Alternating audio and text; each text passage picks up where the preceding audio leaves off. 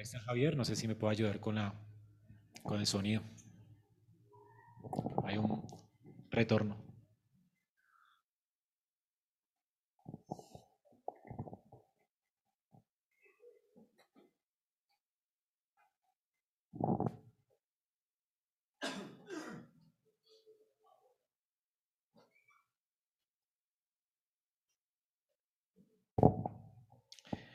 Muy bien, mis hermanos.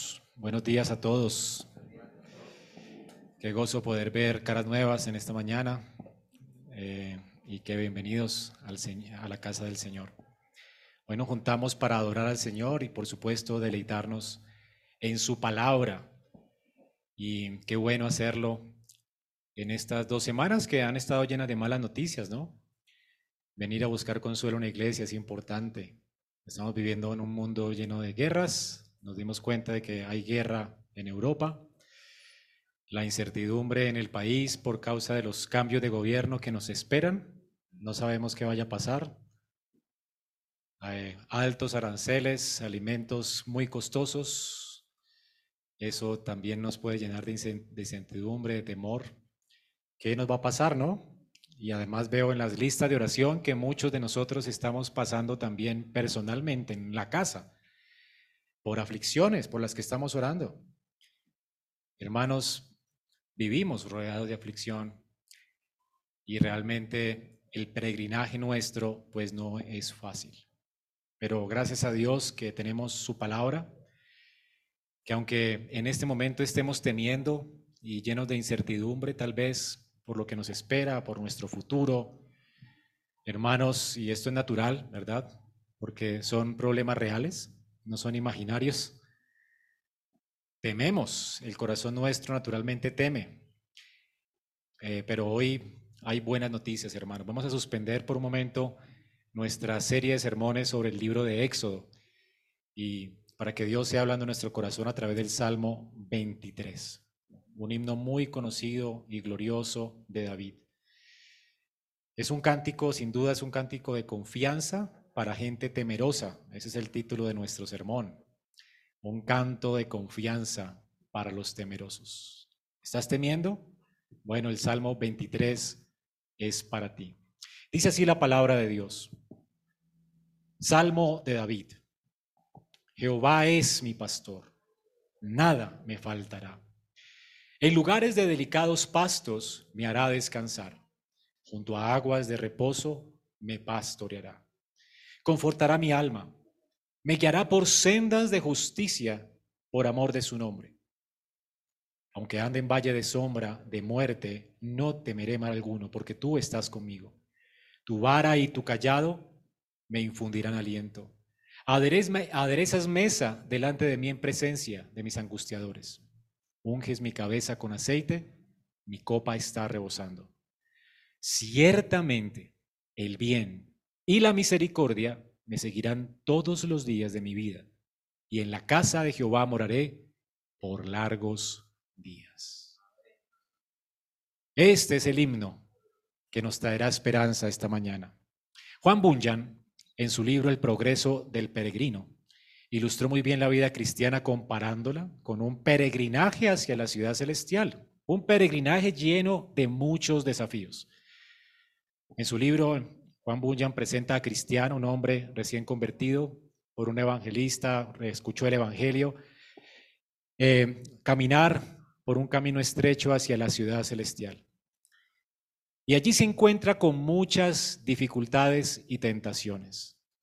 Para comenzar, había una ciénaga llena de lodo que trataba de desalentarlo para iniciar el camino.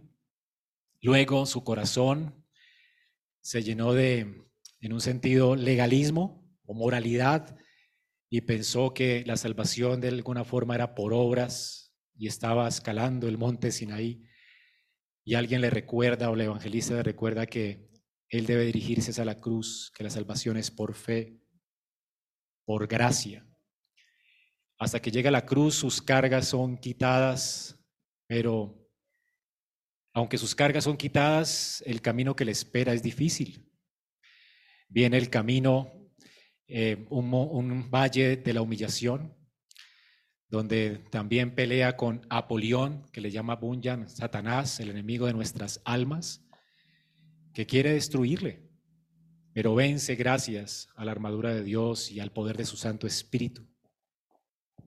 Y aunque sigue, se encuentra con desaliento y dudas, se hospeda en un castillo de la duda y allí queda varios días preso de la duda y está lleno de aflicciones y alguien le anima a perseverar hasta que puede salir de allí, de ese castillo, y las cadenas son rotas y él puede salir libre de la duda y su fe es renovada.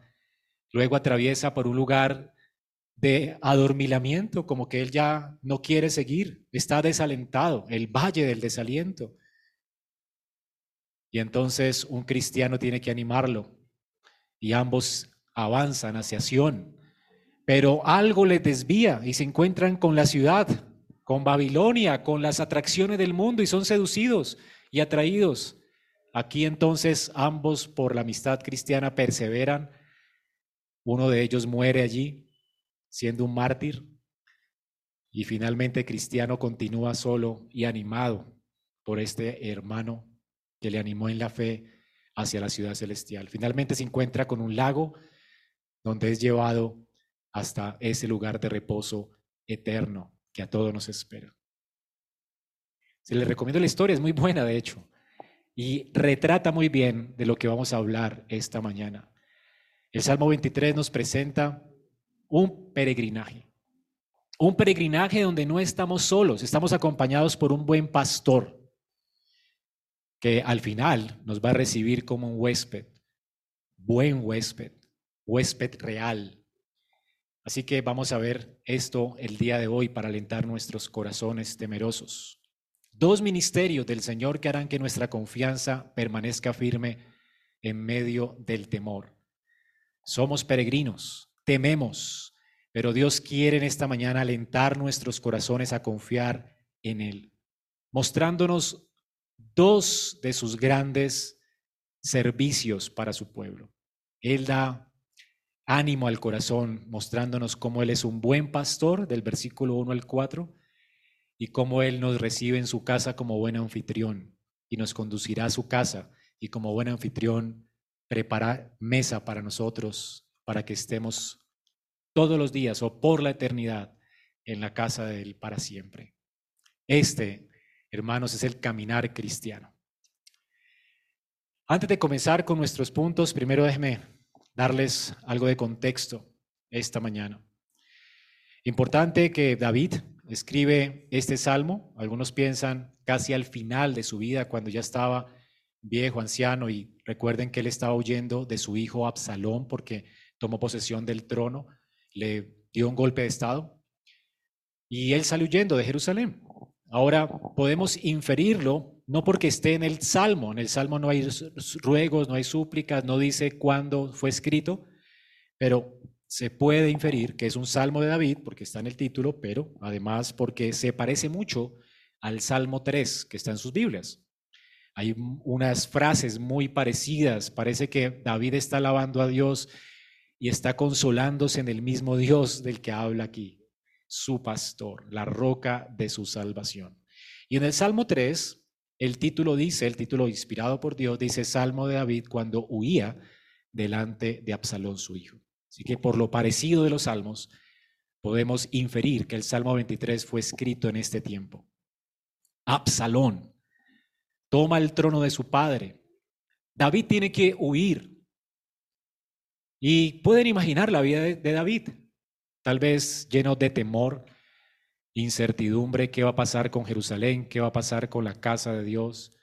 Este era un hombre, por supuesto, apasionado por el Señor y su gloria. ¿Qué va a pasar con la gloria de Dios? Las promesas del pacto. David tenía razones para estar temeroso. Él estaba atravesando por un valle de sombra de muerte. Y fue aquí, en esa circunstancia, donde David le recordó a su alma y también nos quiere recordar a nosotros cuando atravesemos por esos valles. El Señor le recordó por su Santo Espíritu revelándole este salmo, ¿verdad? Como el Señor es un buen pastor y un buen anfitrión. Él puede caminar por el valle de la aflicción seguro. Él no tiene que temer. No temeré mal alguno. ¿Por qué? Porque este pastor, este rey anfitrión está conmigo. Es así entonces que David escribe este salmo. Ahora la pregunta es, ¿cómo David pudo conocer a este Dios? Hermanos, el hombre no puede conocer a Dios a menos de que Dios condescienda y se revele a nosotros. Hay mucha gente que confía en sus ídolos. Las, personas creen en cosas que ellos mismos inventan, levantan ídolos en su mente, en su corazón, y ponen su confianza en ellos. Piensan que el dinero les va a librar de los problemas, que van a adquirir cierta estabilidad si cumplen con ciertos requisitos y descansan en eso, eh, o se casan con cierta persona y eso les va a dar estabilidad.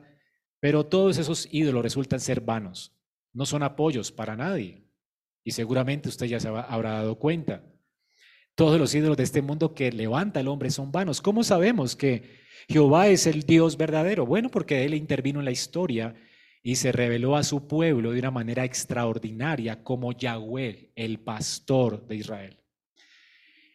Y la palabra pastor aparece mucho en la escritura, especialmente creo que David tuvo acceso a las palabras de Jacob en Génesis. Y vamos allá a Génesis 48, 15. Fue allí donde David, por la revelación especial de Dios, aprendió a conocer a este Dios. Y ahora, inspirado por el Espíritu de Dios, puede escribir este precioso salmo también. Dios inspira a David, pero también le recuerda a David las palabras de Jacob en la ley de Moisés. Dice Génesis 48 del 15 al 16. Israel bendijo a José y dijo, el Dios delante de quien anduvieron mis padres, Abraham, Isaac, el Dios que ha sido mi pastor toda mi vida hasta el día de hoy, el ángel que me ha rescatado de todo mal, bendiga a estos muchachos y viva en ellos mi nombre y el nombre de mis padres Abraham, Isaac y Jacob, y crezcan para ser multitud en medio de la tierra. Este hombre de manera profética está bendiciendo, bendice a sus nietos, a los hijos de José. Y está bendiciéndoles de manera profética. Aquí él está funcionando como un profeta de Dios. El Espíritu de Dios está trayendo a su mente quién ha sido Dios para él. Y esto es importante saberlo, porque si no, él no hubiera podido conocer a ese Dios y hubiera muerto definitivamente pensando que su vida fue un peregrinaje terrible, desastroso. Pero Dios le inspira y ahora proféticamente habla estas palabras cuando no era lo que él pensaba de manera horizontal. Vamos a ver que antes del capítulo 48 de Génesis, en el capítulo 47, Jacob habla con el faraón de Egipto. Y cuando se presenta delante de faraón, le pregunta, ¿quién es él? Y cuando se presenta dice que, bueno, Jacob. Y le respondió a Faraón, los días de los años de mi, de peregrinación, mire la presentación, son 130 años, tengo esta edad.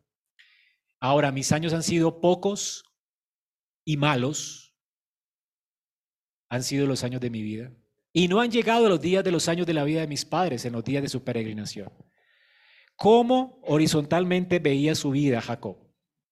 sin haber sido inspirado por Dios, sin haber recibido la revelación de Dios de manera profética cuando estaba bendiciendo a sus hijos. ¿Qué pensaba él? Él es como si las circunstancias de su vida hubieran eclipsado la gloria de Dios que estaba sobre su vida todo el tiempo y que estuvo sobre su vida todo el tiempo. ¿Has visto un día nublado? El sol siempre está allí, pero tú dices, no hay sol. El sol nunca se ha ido. Allí está. Los nubarrones no van a impedir que el sol brille. Allí está el sol. Sin embargo, por nuestra vista corta no lo vemos. Y esto es lo que no, no, vio Jacob durante toda su vida. Ahora, Dios le permite morir en paz, reconociendo por el Espíritu de Dios que definitivamente Dios había sido su pastor durante toda su vida. Y se lo hace saber a sus hijos de manera profética. Y fue escrito para nosotros, hermanos, y para David en medio de su temor, Es increíble. La vida de Jacob fue un peregrinaje difícil. Este hombre fue un pecador. Recordemos que su nombre significa engañador. ¿Se acuerdan? Él engañó a su hermano, se robó su primogenitura, engañó a su padre y su pecado le alcanzó. Precisamente tuvo que correr y huir a Padam Aram, donde se refugió por un tiempo porque su hermano quería matarlo. Imagínense ustedes vivir con una familia fragmentada, con un hermano que te quiere matar, lleno de culpa a causa del pecado, porque sabes que te ganaste algo arrebatándolo a la fuerza por engaño. ¿Quién vive en paz así, verdad? La vida de este hombre se convirtió en algo difícil. Cuando llega, conoce a una mujer, se enamora de ella y resulta que es hija de Labán, Raquel, y Labán negocia con él por siete años para que se quede con su hija. Y él trabaja por siete años por esta hija, pero le entrega a Lea. No le entrega la que es, ¿se acuerdan? Pero él quiere a Raquel y tiene que trabajar 14 años. Se hace esclavo de su suegro. 14 años. Él tiene que vivir en esclavitud en la casa de su suegro. Él no tenía nada en este mundo. Y trabaja por estas dos mujeres 14 años. El engañador ahora sale engañado. Su pecado lo alcanza. Pero además, hermanos, allí tiene familia, hijos y por fin cuando sale libre, ahora sí voy a trabajar, ahora sí voy a, voy a tener estabilidad, Dios le da creatividad para salir con algo de rebaño. Entiende que su hermano también le está buscando para matarlo, así que ora a Dios y ruega a Dios que le libere de la ira de su hermano. Y Dios sí le dice que lo va a librar, ¿verdad? Y lo bendice, pero cuando Dios lo bendice, ¿recuerdan cuando él peleó con el ángel de Jehová? Su muslo es descoyuntado y un hombre en una cultura agrícola, ¿verdad? Ahora cojo, esto es realmente desastroso. ¿Qué va a hacer de mi vida, verdad? Ahora, su hermano no lo va a perseguir más. Ahora él puede vivir en paz. Dios le da gracia con su hermano. Los regalos que él le da funcionan. La idea que el Señor le da, la sabiduría que Dios le da funciona. Sin embargo, cuando ya está en la tierra de la promesa, cuando ya regresa del exilio, y está allí asentado, su familia comienza a pelearse entre ellos. Y recuerden que él, su hijo José, es el preferido de la casa, porque él es el hijo de su esposa, de la que él amaba. Y sin embargo, eh, él era odiado por sus hermanos. Y entonces lo venden a los egipcios y lo, eh, lo presentan al papá como si él hubiera muerto y se lo hubiera tragado un devorador en el desierto. Y traen sus vestiduras ensangrentadas. Aquí está papá José. Él murió y José hace duelo. Ve, Jacob hace duelo por José, su hijo. Su hijo amado muere. En su mente lo enterró, hizo duelo por él. Y hasta ahí, que un hijo amado se muera debe ser terrible para su vida, ¿verdad? Y después darse cuenta que fueron sus hermanos los que lo vendieron. Peor todavía. ¿Qué familia es la que tengo? ¿No tenía razón este hombre para decir mis días han sido pocos y malos? Lo que no estuvo viendo él nunca hasta el final de su vida, cuando Dios inspirándolo puede ver que el Señor lo ha acompañado siempre, es que no hubo un día en su vida donde Dios no tuviera el control de él. Esta oveja que se descarrió, Dios la buscó en el desierto cuando estaba huyendo en Padam Aram. Dios le prometió su gracia, lo restauró, le cambió el nombre por Israel. Lo sostuvo cuando estuvo descoyuntado del muslo, lo bendijo, le dio gracia para con sus enemigos. Y luego cuando se quejó de sus circunstancias en Egipto y dijo, mis días son pocos y malos, se da cuenta que Dios le da gracia con uno de los enemigos más grandes de Israel, los egipcios. Y él vive en medio de una jauría de lobos en el mejor lugar del mundo. Dios lo apacienta y adereza mesa para él en presencia de sus angustiadores. Él reconoce pues que Jehová ha sido su pastor. No había un segundo en su vida donde Dios no estuviera involucrado en su camino, ni uno. Descarriado, fue traído. Débil, fue alentado. Enemigos y perseguido, Dios lo protegió y lo guardó. Este es Jehová, hermanos. Y esto es lo que nos dice el salmista en esta mañana. El mismo Jacob, el mismo Dios que conoció Jacob, es el mismo Dios que está conociendo David en medio de su circunstancia. David también puede levantar su mirada al cielo y entender de dónde venía su socorro, de Jehová, el pastor de Jacob, el pastor de Israel, el que pastoreó las ovejas de Israel por el desierto para que no les faltara nada. Este pastor es mi pastor, dice David. Hermano, Dios estaba guiando los hilos de la historia para su gloria y para el beneficio de David, como lo hace también con nosotros hoy. Aunque para Jacob la bondad de Dios había sido eclipsada por las circunstancias, Dios nunca se apartó de él. Si Dios se apartara de nosotros, hermanos, colapsaríamos en el peregrinaje. No llegaríamos nunca a la ciudad celestial.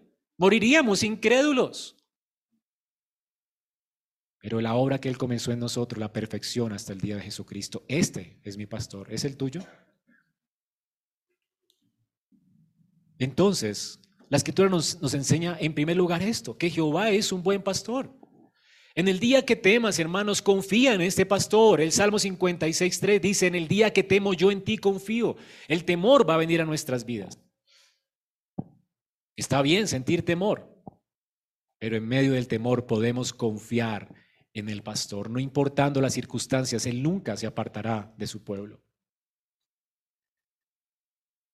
Dice David aquí que el Señor es su pastor, o más bien su pastor es el Señor. Recordemos que aquí la palabra Señor en nuestra traducción es una traducción del idioma griego, de la Septuaginta, la que tenemos en la mano. Por supuesto no aparece el nombre de Jehová allí, pero lo que está en el idioma original es Yahweh, es mi pastor. Este Dios que se manifestó a Abraham, a Isaac, a Jacob, este Dios que se reveló a Moisés, el Dios omnipotente que sostuvo a los patriarcas, el Dios que sacó a Israel de Egipto, el Dios que se reveló a Moisés en la zarza ardiente, una zarza que no se consumía, ¿recuerdan? Que no necesitaba combustible para arder. Él es el Dios que se reveló como el Dios autoexistente, todo suficiente, poderoso, sabio, inmutable. Él es tu pastor. Este Dios es mi pastor. No estamos hablando de cualquier Dios inventado por el hombre. Es el Dios que nos creó, hermanos. El Dios que hizo los cielos y la tierra. El Dios que es llamado por su nombre. El Dios que se manifestó en la historia y que, intervino en la historia para redimir y rescatar a un pueblo de personas esclavas y la sostuvo en el desierto, este es mi pastor. Jehová es mi pastor. Pero no solamente Jehová es mi pastor, dice David, el Señor es mi pastor. Jehová es el pastor, pero el pastor, Jehová es el pastor. ¿Qué es un pastor? Ahora es increíble que Jehová, que este Dios de gloria, que este Dios autoexistente, eterno, sabio, glorioso, inmutable, sea nuestro pastor. Es increíble.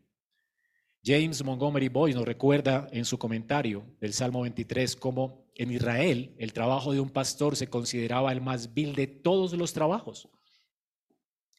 Nadie quería ser pastor.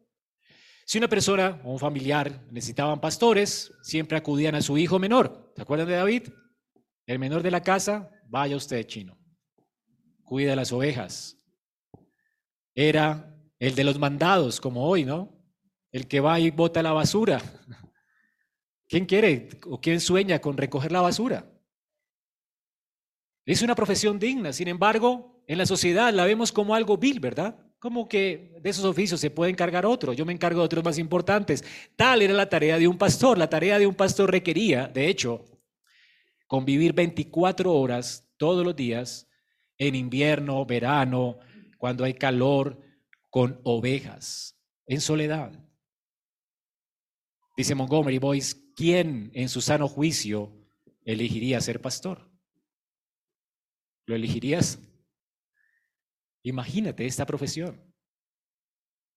Además la gente ni se juntaba con ellos, olían mal, como los que recogen la basura. Era gente que olía mal, olía oveja. Pero hermanos, Jehová eligió ser pastor. Esto es increíble. El Dios de toda gloria vio ovejas descarriadas, mal olorosas, percas, muerta de hecho. Y Él decidió venir, desnudar su brazo y untarse de nosotros. Este es tu pastor. Y de este lado de la historia, hermano, usted conoce más que David. David conoció a Jehová, al Dios que había redimido a Israel, que acompañó a Israel en el desierto, que los sostuvo en medio del desierto, que habitó con ellos en medio del desierto y los llevó a la tierra de la promesa y habitaba en medio de ellos en la tierra de la promesa a través del tabernáculo de reunión. Pero David Hermanos, nunca vio lo que tú ya has visto en Cristo. El glorioso pastor de Israel, Jehová, el Hijo, se hizo hombre. ¿Cómo es posible que el Rey de Gloria se haya quitado sus vestiduras reales y se haya hecho como uno de nosotros y haya vivido en un mundo lleno de maldad y pecado, un mundo nauseabundo? Él vino para pastorear al rebaño para mostrarles que Él es el camino, la verdad y la vida. Pero además Él vino para llevar sobre sí el castigo de nuestra maldad, para colmo. Murió en una cruz, el gran pastor, el Dios bueno, omnipotente, glorioso, se hizo hombre y murió en una cruz. ¡Qué humillante! Hasta allá se humilló Dios. Soportó su ira y su indignación sobre Él. Llevó la afrenta de nuestra maldad sobre Él para que nosotros no muramos venció la muerte y el pecado y al tercer día resucitó de entre los muertos para darnos esperanza de vida eterna. Y ahora está sentado a la diestra del Padre y nos está esperando y envió su Espíritu, hermanos, para no dejarnos nunca. El Espíritu de Dios está viviendo en medio de este mundo nauseabundo, en gente cuyas vidas muchas veces huelen nauseabundo para que no nos descarriemos, para que perseveremos en la fe hasta que lleguemos a la ciudad celestial. Este es nuestro pastor. Este Dios que se encarnó. En Juan 10, del 10 al 11, dice, el ladrón no vino para hurtar, no viene sino para hurtar, matar y destruir. Yo he venido para que tengan vida y para que la tengan en abundancia. ¿Y cuál es la razón de que podemos tener esta garantía? Bueno, Él es el pastor de Israel. Él es Yahweh. Él es Emanuel, Dios con nosotros. Él es el buen pastor que da su vida por las ovejas, dice el texto. Hermanos, ahora podemos regocijarnos de que el Dios que se hizo hombre, aquel que murió por nuestros pecados, venció la muerte por nosotros, nos dio acceso al Padre por la eternidad, ascendió a los cielos, nos dio su Espíritu para estar con nosotros todos los días hasta el fin del mundo. Él es el gran pastor de las ovejas de Jehová. Es la gran revelación, la mayor revelación de Jehová en este ministerio de pastor. ¿No es increíble esto? Usted conoce más que David. Hebreo 13, del 20 al 21, un texto que usamos para las bendiciones en la iglesia al, al, final de los servicios. El Dios de paz que resucitó de los muertos a nuestro Señor Jesucristo, el gran pastor de las ovejas. Noten lo que Él hace por esa sangre del pacto eterno. Él se ha comprometido con nosotros para que hacernos aptos para toda buena obra. No solamente nos salva y nos rescata por su sangre, nos santifica, nos hace aptos para que hagamos su voluntad. Por su espíritu nos hace libres del dominio del pecado. Y Él es el que hace en nosotros, por su espíritu, lo que es agradable delante de Él. Por eso a Él sea la gloria. ¿No es increíble esto, hermanos? Tú conoces a este Jehová, que es tu pastor, a este Cristo. Así que Dios, hermanos, ha sido fiel a su pacto, a todas las promesas que nos ha hecho en Cristo, sí y amén.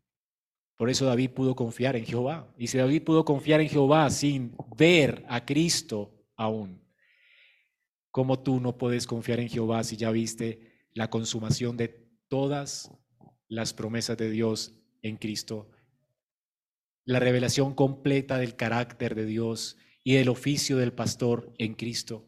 ¿No tienes tus razones esta mañana para confiar en Dios? Creo que podemos decir con Pablo, ¿qué diremos a esto? Si Dios es por nosotros, ¿quién contra nosotros? O sea, El que no escatimó a su propio Hijo, sino que lo entregó por todos nosotros, ¿cómo no nos dará también con Él las demás cosas? ¿Quién acusará a los escogidos de Dios?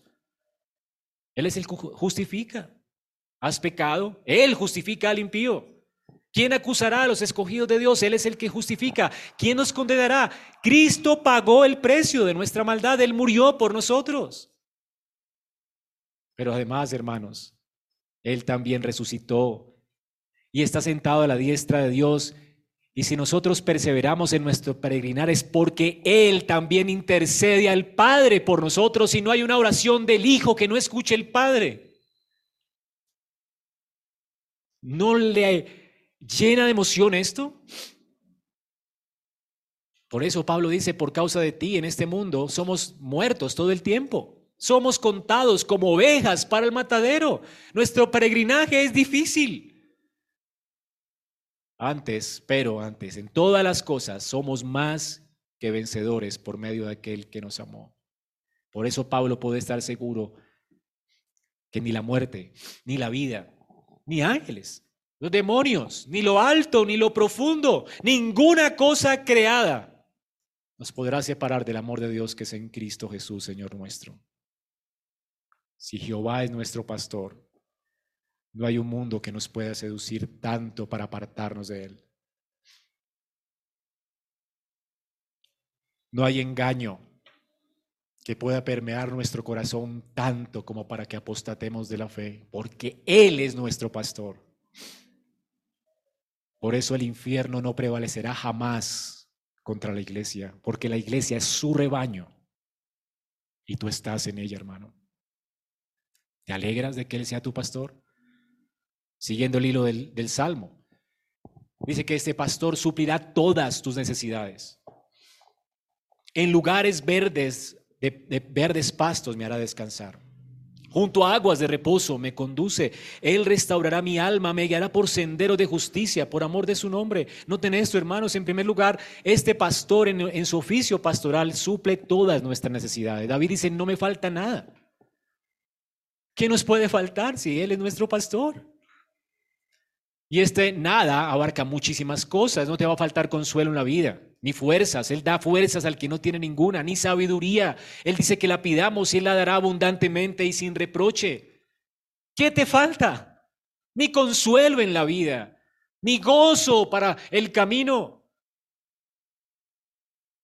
Estás muy cargado hoy, puedes venir delante de Él y dice que Él suavizará nuestra carga. Él la quiere llevar, Él quiere hacerse cargo de ti.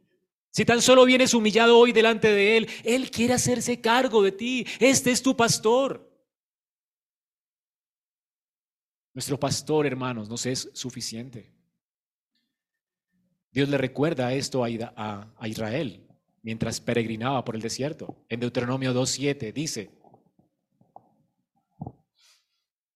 pues Jehová, tu Dios, te ha bendecido en toda obra de tus manos.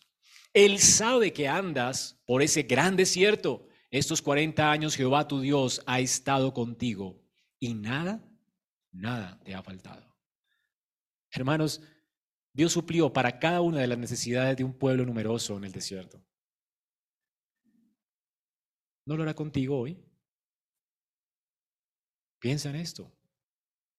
Hermanos, un pastor cuidadoso siempre proveerá alimento oportuno para sus ovejas. Por eso como pueblo de Dios podemos confiar en Él. Él nos va a llevar a pastos verdes y a aguas tranquilas de reposo, no aguas turbulentas.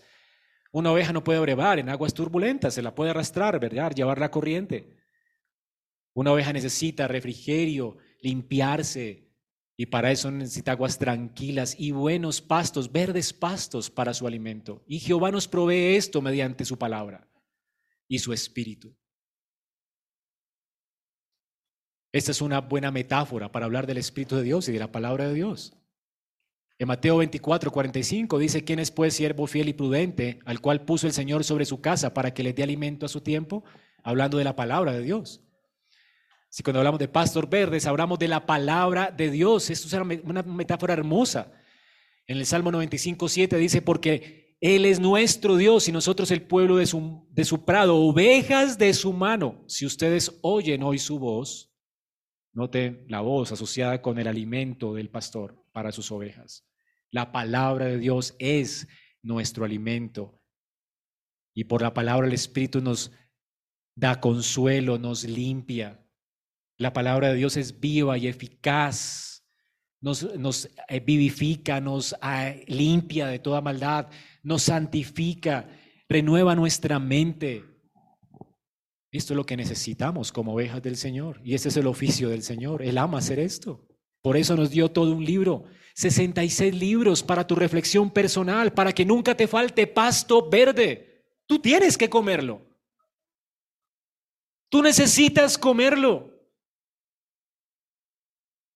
A veces estás asaltado por el temor y dices, ¿qué pasó? ¿Dónde está Dios? Dios siempre ha estado allí. ¿Sabes por qué muchas veces tememos?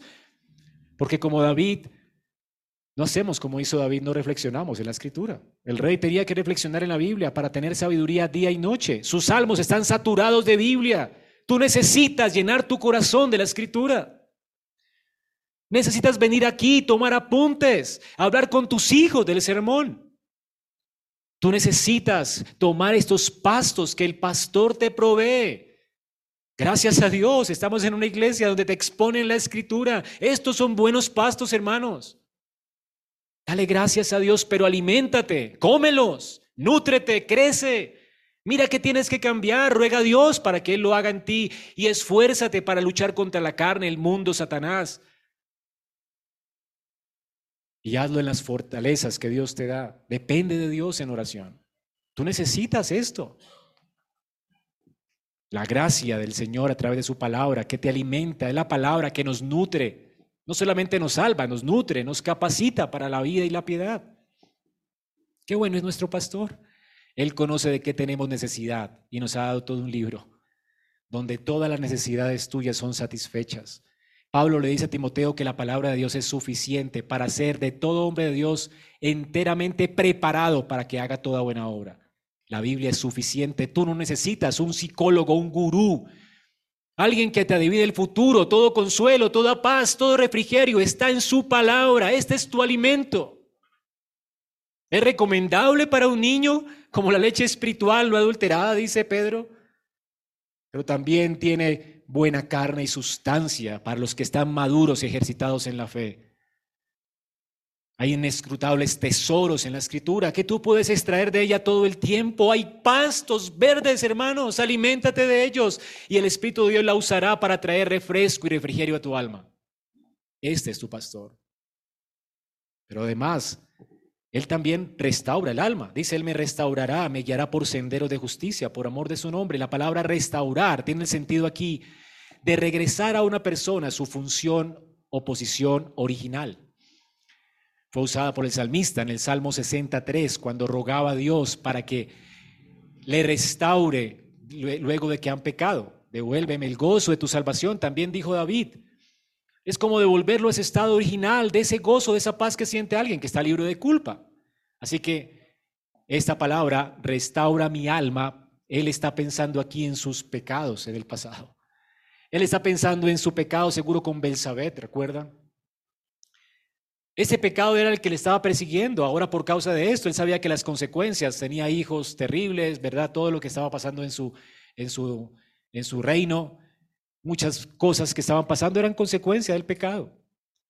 Pero él recuerda cómo Dios lo restauró cuando pecó, al igual que a Jacob.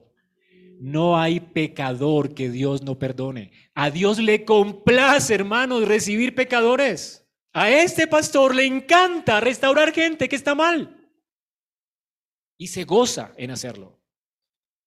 Ahora David conocía esto. David conocía a un Jacob restaurado en el príncipe de Israel.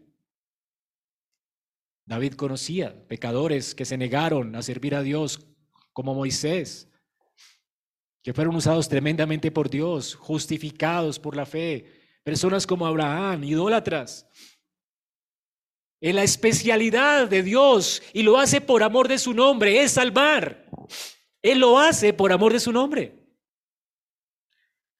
Me restaurará y me guiará por senda de justicia. Ambas cosas lo hará por qué? Hermanos, el Señor mientras nos alimenta por su palabra nos convence de pecado por su espíritu. Y sabes que Él no nos quiere dejar en el pecado. Él quiere restaurarnos, darnos paz, traernos consuelo y Él se goza en esto. Y usted conoce la función de este pastor, el ministerio de este pastor en la vida de Cristo, más que David. En Lucas 15:4 el Señor habló de esta parábola cuando la gente estaba furiosa, cuando le veían andar y comer y sentarse a la mesa con pecadores. Dice aquí la palabra de Dios, ¿qué hombre de vosotros, teniendo cien ovejas, si pierde una de ellas, ¿no dejará las 99 en el desierto y va tras la que se perdió hasta encontrarla? Y cuando la encuentra, la pone en sus hombros y gozoso. Al llegar a casa, reúne a sus amigos y vecinos diciéndole, gozaos conmigo porque he encontrado mi oveja que se había perdido. Así dice que hay gozo en el cielo cuando un pecador se arrepiente. El Señor fue por Jacob cuando estaba huyendo en su pecado. Le alcanzó. Jacob no buscó a Dios, estaba huyendo. Dios le alcanzó. No somos los que buscamos a Dios, Dios nos busca, hermanos. Él es un sabueso que busca la oveja que es suya y la trae con celo a su regazo y la trae a su casa y se goza de restaurarla. La limpia, la sana. Tal es nuestro pastor. También nos guía por un camino recto. Él no nos deja en el pecado, Él lo restaura para que caminemos por sendas de justicia.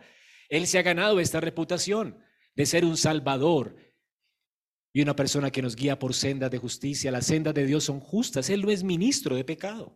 Él no salva a nadie para que siga esclavo al pecado. Él salva gente y la transforma para que viva para su gloria. La restaura para que regrese a su estado original, para que viva de acuerdo a aquello para lo cual fue creado, que es para la gloria de Dios. Esta es la función del pastor.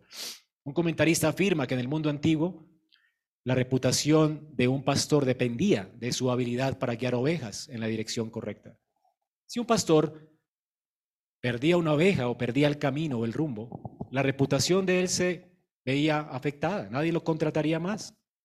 Él tenía que llevar a, a salvo a sus ovejas siempre en el camino. Es la reputación de David como buen pastor, ¿recuerdan? Ahora, hermanos, la reputación que se ha hecho Dios con su pueblo es increíble. Él nunca ha perdido ni uno de los que Él ha salvado, ni a uno. De hecho, Dios se compromete en pacto con Israel. Y le dice, este es mi pacto que haré con ustedes, yo daré mi ley, la escribiré en sus corazones, iré por, a ustedes por Dios y ustedes serán mi pueblo. De hecho, Él dice, yo haré que anden en mis estatutos, yo lo haré. Él no te deja en el pecado. Él salva, convierte el alma, te convence de pecado, te abre los ojos para que veas su gloria, para que te entregues a Él de manera voluntaria y le sirvas. Escribe su ley en tu corazón para que aborrezcas el pecado y ames la justicia y te encamina por sendas de justicia. Esta es su especialidad, salvar pecadores del pecado, salvarlos de la esclavitud del pecado. Esta es la especialidad de nuestro pastor. Él es un buen pastor, no me digas que lo conoces. Cuando sigues atado al pecado, puedes conocerlo hoy si te arrepientes. Él está llamando pecadores al arrepentimiento. Pero no me digas que lo conoces si aún sigues viviendo a tu manera. Si tú no, no tienes pesar de tu maldad y no te has arrepentido de ella, has entregado tu vida a Cristo. Porque cuando Él salva un alma, esta alma se convierte hay conversión, hay una nueva vida, hay gozo rebosante en su corazón. De su interior corren ríos de agua viva, hay bálsamo, hay paz, hay gozo. Y esa persona se vuelve útil para atraer a otros a la casa del Padre. Es increíble el trabajo del pastor. Dios nunca perderá su reputación, hermanos. Ahora él nos guía por senda de justicia por amor de su nombre. Y dice además, aunque ande en valle de sombra de muerte, no temeré mal alguno, porque tú estás conmigo, tu vara y tu callado me infunden aliento. El pastor, hermanos, Jehová se ha comprometido con nosotros a llevarnos a salvo a casa. No importa las circunstancias de nuestra vida, Él aún elige nuestras circunstancias. De manera que aún el apóstol Pablo puede decir que todas las cosas a los que aman a Dios le ayudan a bien. Todas, aun las que tú ves y evalúas como malas, como la evaluación de Jacob, ¿recuerdan? Aún esas colaboraron para bien. Si hubiera, no hubiera sido su vida un desastre como lo fue. Dios había preparado todo eso. Aún el pecado de sus hijos Dios lo usó para su gloria, para preservar a un pueblo. José lo, supo. Josué, José vio hacia atrás y dijo, gloria a Dios. Porque a pesar de todo mi dolor, Dios usó mi dolor y el pecado de mis hermanos para traer a un pueblo y preservarlos en Egipto. Ese es tu Dios, hermano. Él nunca da puntada sin dedal. Él tiene un plan majestuoso aunque no lo conozcas, aunque el sol se haya eclipsado para ti hoy. Él está allí, presente en tu vida y está guiando tus pasos de una forma tan increíblemente gloriosa que Él nunca se equivoca. Él te llevará seguro y a salvo a casa. Este es tu pastor. Qué hermosa figura. Pero el ministerio no se acaba allí. Él no solamente es un pastor, que nos acompaña durante todo nuestro peregrinaje y nos alienta con su vara y su callado. La vara de un pastor y el callado de un pastor servían para defender a las ovejas del enemigo. La vara se tiraba para ahuyentar a los lobos, a los coyotes, y el callado para sacar a las ovejas del peligro, de los apriscos donde se metían muchas veces. Él guarda del peligro a su pueblo y él protege a su pueblo de sus enemigos. No hay quien nos haga frente si Jehová está con nosotros. Él es un buen pastor que nos protege y nos llevará a salvo a casa. Y a todos sus enemigos lo destruirá con la espada de su boca. Es lo que nos dice la, escritura en Apocalipsis 19, 15. El Señor un, un, día herirá todas las naciones a nuestros perseguidores, a sus enemigos con la espada de su boca. Él está reinando hoy hasta que todos nuestros enemigos sean puestos por debajo de nuestros pies. ¿Confías en este pastor? Qué ministerio, hermanos. Ahora veamos un ministerio de rey hospedador. Según la costumbre oriental en los tiempos bíblicos, un invitado de honor de un rey poderoso eh, estaba en la casa de este rey a salvo de sus enemigos. Este rey se iba, o sea, todo el que invitaba como invitado de honor a su casa, a su palacio real, este rey poderoso, estaba, se estaba obligando a sí mismo a proteger a esta persona a toda costa. Y esta es la ilustración del salmista. Recuerden cómo a toda costa. Un, buen anfitrión como Lot no quería que sus huéspedes fueran eh, muertos o amenazados por las personas que estaban buscándolos, ¿recuerdan? En su casa. Él es el huésped. Y él estaba hospedando a estas personas y no permitiría que nada malo les pasara. Eso era una reputación también. Hermanos, nuestro Señor nos va a guardar y nos está guardando para llevarnos a su casa y nos protegerá allí seguros por la eternidad. Ya no habrá más peligros. Este es el oficio del pastor. Tal era la seguridad de David el Dios Todopoderoso. Él sabía que Dios estaba de su lado. El glorioso Rey del cielo está sobre su trono gobernando, le está pastoreando y lo llevará seguro a casa. Él perdió el trono, pero Dios no faltará a sus promesas. En el trono está su hijo Absalón, pero Dios no faltará a sus promesas. Dios no fallará a sus promesas. David está seguro de esto. David está seguro, de hecho, que Absalón será humillado. David sabe que Dios aderezará mesa para él en presencia de los que en ese momento le estaban angustiando. David está seguro de esto porque Jehová es un anfitrión increíble. Hermanos, Dios está poniendo delante de David una mesa, de hecho aquí en el Salmo. Le está dando paz en medio de sus, circunstancias. Él puede disfrutar en el desierto, en su huida de una comunión tan íntima con el Señor. Puede cantar al Dios de Israel que sigue gobernando en medio de sus circunstancias. Además, era un deber de un rey hospedador hacia su anfitrión de honor colocar aceite perfumado para refrescarlo después de un viaje y ponerle un banquete, una mesa y buen vino y siempre la copa estaba llena. Es una costumbre oriental, si tú vas a una casa, ¿verdad? Y siempre tu vaso está lleno y tú vas tomando y siempre te lo llenan más, eso quiere decir que no quieres que te vayas. Así que si te tomas el vasito y ya y no te lo volvieron a llenar, adivina qué. Una forma elegante de decir, tengo que irme. Ahora, ¿sabes qué dice David? Mi copa está como ¿Tú quieres que el Señor, quieres que te vayas? Él es el más interesado en ti. ¿Sabes por qué amamos a Dios? Él nos amó primero.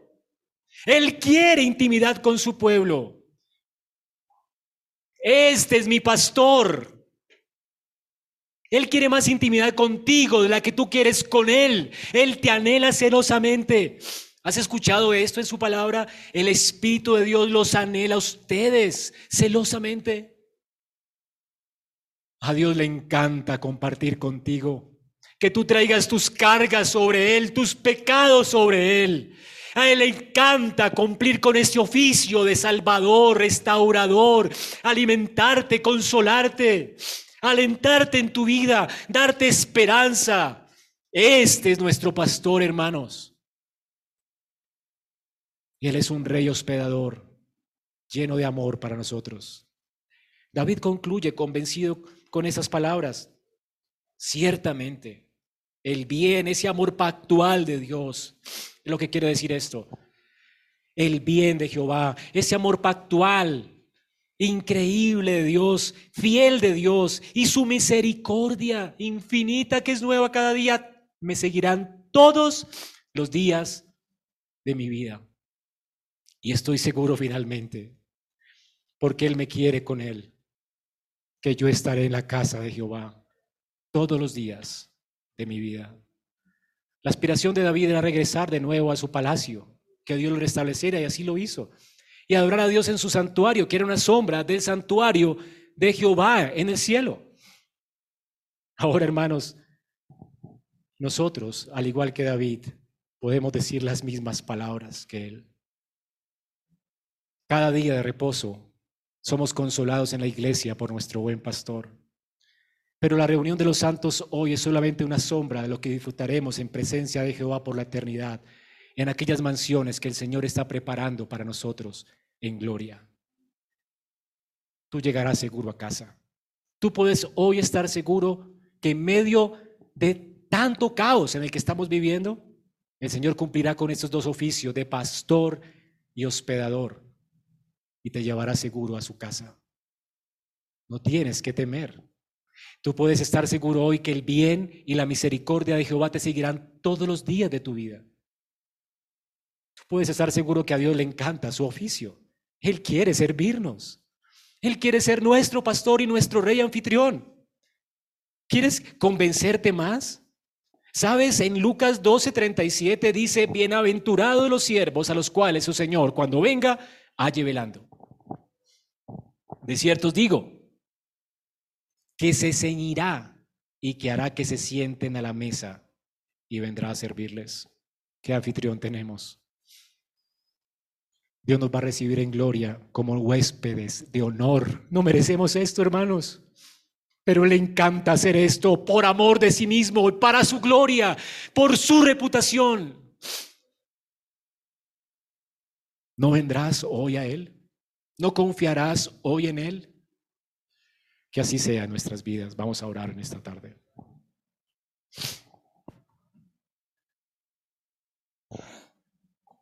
Señor, gracias. Gracias por tu palabra.